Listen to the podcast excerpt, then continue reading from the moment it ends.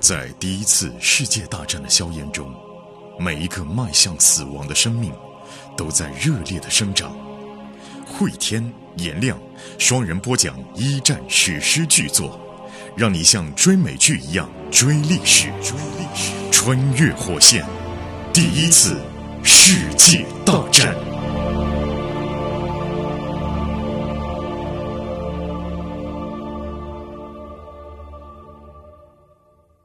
穿越火线一战，各位好，我是颜亮。我是慧天，在上一集当中给您讲到，一九一四年的夏天，英国威尔士小镇上，我们的主人公之一艾瑟尔怀了菲茨伯爵的孩子。当然了，他的父亲也是不能容忍这样一个结果，那艾瑟尔要独自踏上去伦敦的旅程了。对呀、而这个时候呢，我们的另外一个主人公在阿波罗温小镇上呢，除了菲茨、艾瑟尔、比利一家，还有另外的一个主人公莫代。莫代，她是菲茨的妹妹吗？莫代这条线前情，我们稍微帮大家回忆一下，嗯就是他刚刚答应了沃尔特的父亲奥托跟沃尔特分手，而这会儿呢，可能他们也忙不上这个两人的私人感情了，因为贵族们这会儿商量的是。巴尔干半岛的危机到底会不会让英国卷进战争？对这是目前的英国上流社会们在讨论的一个大事儿啊。对，这个莫代他跑到泰格温来呢，也是有原因的，因为他要答应和沃尔特分手嘞，那沃尔特肯定要找他，让他找不到自己最好的办法就躲到哥哥家去。他从伦敦躲回了泰格温，嗯躲回了阿波罗温小镇啊。阿波罗温上的艾塞尔呢，已经去伦敦了。莫代正在和 B 一起吃饭，自己的心里面也是凄苦无比，自己的心里面确实不舒服的刚和没人说，而且还没人说，没人说啊，嗯，他也没有把自己跟沃尔特的恋情就告诉家里头人，要告诉了以后自己大哥也能翻脸。沃尔特他爹奥托有多生气，自己大哥可能也会多生气啊！这样一来呢，也家里面没有办法，呃，有任何人对自己表示同情了。哎，其实如果艾瑟尔在这儿的话，嗯他会可能会跟艾瑟尔说，因为艾瑟尔跟他算是跨阶级的闺蜜嘛。对对对呃，艾瑟尔也被赶走了，这个他也没人说了。这个莫代他也不清楚艾瑟尔为什么要走，他也在想呢，如果说艾瑟尔在啊，嗯呃，我能够和艾瑟尔说说这个事儿。不过他走了，也不知道为什么。当然，在他们那个阶级来说，呃，也是经常发生的。走个仆人嘛，在他的手边上啊，有一份《泰晤士报》。《泰晤士报》的维也纳栏目下面有一个短篇报道啊，上面写的是塞尔维亚的恐慌。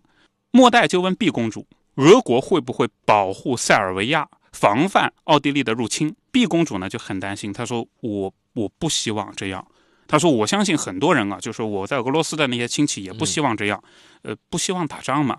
这也印证了前面那个俄国间谍的说法。对，就是此刻的俄国贵族们，包括俄国的军官们，是嗯不希望打仗。呃，德国那边呢倒是野心勃勃，嗯，对，他心说怎么着也得打一仗。嗯他，除除了德国的上流老贵族之外，其他人呢，对于战争还是一个非常抵触的情绪啊，非常抵触的情绪。呃，这时候呃就有人就进来了，一个仆役啊，他对毕说的话呢，让莫代吓了一跳。冯乌尔里希将军来了，殿下。那个冯乌尔里希呢？这个沃尔特他后面是冯乌尔里希，奥托也是。奥托也是冯乌尔里希。但不管不管是谁，莫代都感到很很惶恐对，谁都不想见。万一是奥托来了，老爷子不答应你了吗？怎么追到我们家来了，干嘛呢？这是莫代就惊讶的说不出话来嘛。B 就说：“哦哪个冯来了？哪哪个来了？话音刚落，沃尔特穿着轻薄的夏装从外面走了进来啊。沃尔特追到这儿来了。呃，莫代呢，他就首先后悔是什么？自己应该穿得好看一点。他这时候也忘记和沃尔特已经分了啊。沃尔特就对毕公主说呢：“哎，请原谅我的这番侵扰，公主，我要去加蒂夫去拜访我们的领事，事情是很无聊的。德国水手和当地警方打了一架，这个麻烦还不小。其实这是胡说八道。沃尔特他是武官。”把水手弄出警方监狱是用不着他插手啊，他编了个借口，编了个借口来来。来讲来见见这个莫代的啊呃，对对对编个借口说啊，我正好路过啊，嗯莫代女勋爵你好啊，手伸出来嘛，莫代莫代要把手伸出来，两个人手一握，这莫代就感觉是五味杂陈啊，心里面啊，莫代还是很清楚的，他是来找自己的。我离开伦敦啊，莫代想啊，就是为了躲这个人。但是在内心深处呢，又确实非常的高兴。毕公主这时候正好有点事儿啊，她说呢要到厨子那边去。沃尔特来了吗？安排个午餐哎，管家又走了吗。那作为女主人来说，那肯定是要招待一下嘛。啊，你们聊吧，啊你们聊两个人有独处的机会了。呃，毕公主离开房间的时候啊，就讲呢，说我们正在谈国际形势，你也可以跟呃我家小妹说一下，呃，看看未来到底怎么发展啊。等到毕公主离开了，末代就感到非常的尴尬。他也不知道该说什么，接着就指着《泰晤士报》就说：“哎哎，真的吗？这个塞尔维亚已经征召了七万预备役，有没有这回事？”沃尔特居然接着这个茬儿就讲下去了。其实说到这儿，我也是蛮佩服沃尔特的。要我的话，直接报上去就就就就开始谈私事。这个谈的也是也是私事，因为他们俩一个英国一个德国嘛，嗯国际形势发展的状况直接决定了两个恋人有没有可能在一起嘛，这也算私事儿啊。也算吧，对对，啊你这么说也有道理。沃尔特就很严肃的讲，呃，我怀疑啊，塞尔维亚没有七万的预备役，他们这么做呢，按照玩德州扑克叫布拉菲嘛，就是试图告诉别人自己很强，也是希望啊动员起更加广泛的战争，可以让周围的大国小心一点。沃尔特进一步分析啊，任何人都不想用战争手段得到结果。不过说到这儿呢，沃尔特也嘀咕了一句，就我我我爸倒是蛮想的。非官方层面来看呢，我现在知道法国总统和外交大臣啊去了俄国一趟。那两个国家是同盟嘛，现在准备协商一个呃步调一致的方案，可能也对于时局会有帮助。沃尔特又心里嘀咕了一句：法国跟俄国又眉来眼去的，这德国就火大了，对不对？这边呢，大家要注意了，因为一战前的国际形势非常复杂，目前国际形势的交代都是通过我们的主人公聊天儿透露出来的。对对比如这边透露几个信息，就是塞尔维亚已经开始调兵遣将，嗯准备跟奥地利干了啊，嗯并没有向奥地利要低头。然后要是真是就是俯首称臣，那也就算了。但是塞尔维亚准备干了，那这个时候法国跟俄国也开始动员起来了，他们在密切的这种沟通，看看真的要是奥地利跟塞尔维亚干起来，他们会怎么一个立场？是的，是的。前面呃，沃尔特他就长篇大论的分析国际形势嘛，接着他突然就冒了一句：“回到我身边吧。”哎，这转折也很厉害。前面讲塞尔维亚、俄国、法国，回到我身边吧，就是这样的感觉。那他显然也知道他爸爸奥托来棒打过鸳鸯了啊。对，呃，沃尔特就可怜兮兮的说：“知道你拒绝我呢是为我好，但是这样是不行的，我实在是非常非常的爱你啊。”莫代就讲。我我也没有办法。你爸爸说到这儿呢，沃尔特就断然的打断了爱人的说话啊。沃尔特讲呢，他的命运怎么样，他自己看着办。就是沃尔特已经想到了，自己如果娶莫代的话，自己爸爸可能在朝廷里面就吃不开了。嗯那沃尔特也豁出去了，爹爹怎么样那是他的事啊，我是不可能听他摆布了，嗯在这件事情上是绝不，我没有办法忍受失去你。呃，了不起怎么样？哦，德国外交官娶个英国妻子，确实在外交界也吃不开。嗯那我干别的工作就是了。我没有办法找到另外一个你，可不可以？我现在也和你哥哥谈一谈。啊，这沃尔特真的是很有担当，而且很勇敢啊，很坚决。因为不只是这一关，菲茨那关也不好过的。沃尔特心说嘛，不要让莫代去惹这个事了，我跟你哥谈。啊，莫代听到这里啊，把手上的餐巾呢揉成一团，抹了抹脸上的眼泪，他就说呢，等几天吧，塞尔维亚危机结束以后再说。如果说等危机结束以后你还是这么想，就按你的意思办。沃尔特，我也很爱你，无论发生什么，我都愿意成为你的妻子。两个人都很坚定啊。莫代就前情里边奥托给他的一番话，让他有点犹豫。奥托说：“你别看沃尔特现在是坚定，哎呀，要承诺啊，这那的。他慢慢成长成熟起来以后，怎么想就不一定了。是的，是的。所以莫代呢，嗯莫代实在是说，再等等看看，再等等，你万一过个一月你不这么想了怎么办呢？啊，嗯沃尔特他的这个反应也很有意思啊。按照比如说美剧、英剧的一贯套路，这时候两个人就应该啃上了。嗯，沃尔特他现在不是啃上，他是很庄重的把莫代的手拿起来，吻了吻手背，行了一个贵族礼。谢谢你，莫代小姐，你让我感到非常幸福。嗯啊、我看到这边，我对沃尔特真是很完美，这个男人人设很完美啊，很完美。嗯，镜头一转，前面我们讲到是在泰格温嘛，这个大房子里面，泰格温外面那就是小镇上面啊。小镇上面看到比利家房间里面的气氛是紧张而沉默的，姐姐已经走了。妈妈现在刚刚做好饭，爸爸、比利、外公在这吃，没有任何人在说话。比利是狼吞虎咽，心里面憋着一股子火。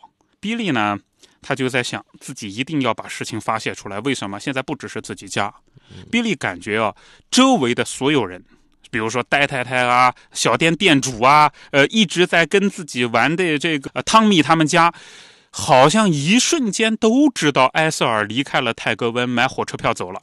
这件事情也很奇怪，这家里面人肯定不会对外面讲啊。可这个流言传的比什么人都快，坏事传千里哎啊。，没有人细问到底怎么回事，但一定会认为埃塞尔不检点。啊，就他能感觉到别人在背后嘀嘀咕咕的。他怎么样发泄出来呢？是这样的：吃完饭了以后去教堂嘛，啊，正好今天是要要礼拜嘛，在教堂里面啊，大家都在这个呃礼拜之后临行结束的时候，比利站起来，把手上圣经打开来了，我要讲话。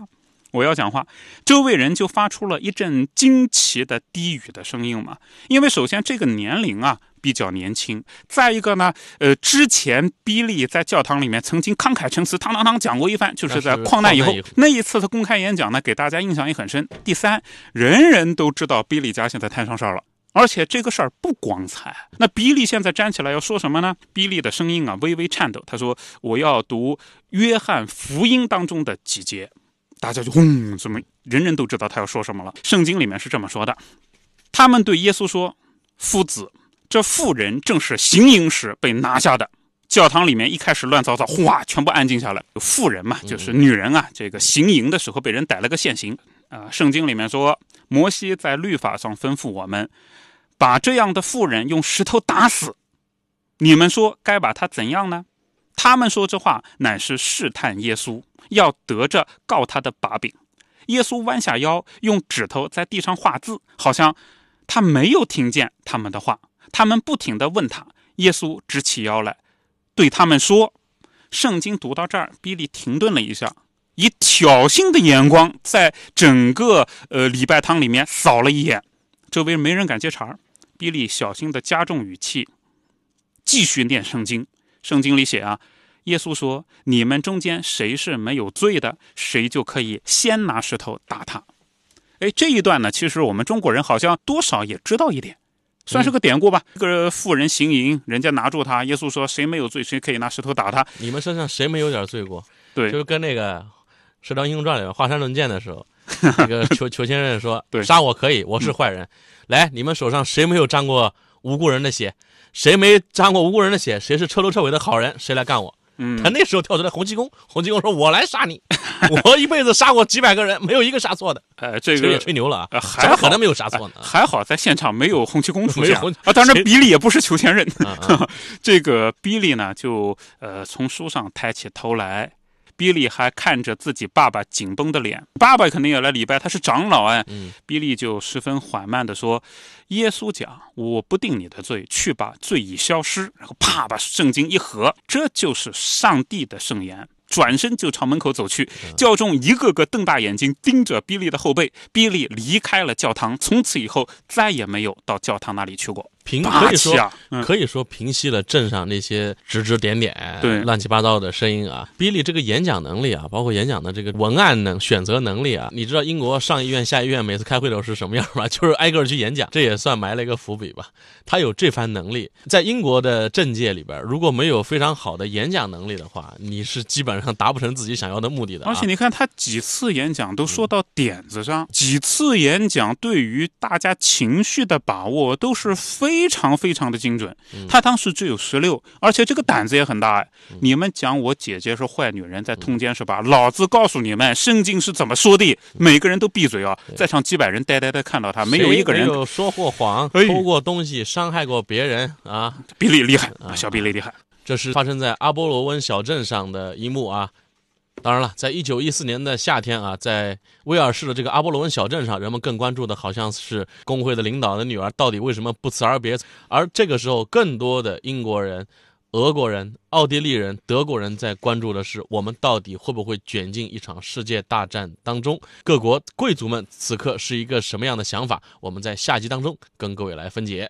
好，穿越火线一战这集就到这里。在第一次世界大战的硝烟中，每一个迈向死亡的生命都在热烈的生长。